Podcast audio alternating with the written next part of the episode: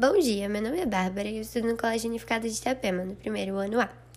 Eu e os meus colegas estamos aqui para falar um pouquinho sobre o novo calvinismo, mas primeiramente nós precisamos entender o que foi o calvinismo. Eduarda, você pode explicar pra gente? Bom dia, Bárbara. Claro. O calvinismo foi um movimento protestante conduzido no século XVI por João Calvino, que foi um estudioso francês que, ao se converter ao protestantismo em 1533, propaga sua crença teológica dando continuidade à reforma protestante, então iniciada por Martinho Lutero. Agora que já sabemos resumidamente o que foi o calvinismo, vamos entender um pouco das suas novas ideias. Bom, meu nome é Victor e eu vou falar um pouco sobre o novo calvinismo. É, ele consiste em ser um movimento de resgate da teologia calvinista e foi originado nos Estados Unidos, nas décadas do século 20 e 21. O movimento atingiu diversas denominações protestantes e estadunidenses se espalhando por outros países, como Brasil, China, Coreia do Sul e Indonésia.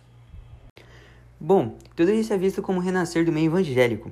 A sua abrangência vai muito além das denominações que são historicamente calvinistas, sendo que o principal efeito do novo calvinismo é a aproximação de outras igrejas independente da teologia calvinista. É, o movimento é uma tentativa de resgate cultural e é conhecido como um dos movimentos que poderão mudar o mundo na atualidade. Daniel, você pode explicar pra gente como foi o calvinismo no Brasil? Claro, Bárbara. O movimento propagou-se principalmente pela produção literária, conferências e mídias sociais. Como um movimento cultural de voltas de valores e tradições protestantes, o novo calvinismo tem servido como reação ao impulso de retorno de princípios e estilo de vida conforme a fé cristã. Com um crescimento acelerado entre 2004 e 2016, Parte desse crescimento é resultado da saída, sobretudo, de ex-pentecostais para o presbiterianismo. Você sabia que entre as denominações mais afetadas pelo movimento estão as igrejas pentecostais? Nas últimas décadas, elas passaram por uma mudança drástica no perfil de seus membros. Na década de 60 até os anos 2000, o pentecostalismo cresceu entre pessoas de menor escolaridade e renda mais baixa. Mas tem-se notado uma mudança nesse aspecto, junto com a observação de ascensão social de muitos pentecostais, gerando entre eles o interesse pela teologia. Entre 2000 e 2019, diversos livros de autores calvinistas foram publicados. Eu vou falar um pouquinho sobre a reação das Assembleias de Deus. E por mais que o calvinismo tenha crescido nessas assembleias, muitos dos líderes expressavam uma preocupação com a perda da identidade que o calvinismo podia gerar entre os jovens. Mas por outro lado, muitos pastores apoiavam o novo calvinismo.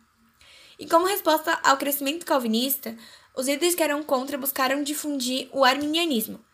E muitos pastores assembleianos também criticavam amplamente a presença de calvinistas em eventos de sua denominação. E vocês sabem quais foram as consequências do novo calvinismo no Brasil?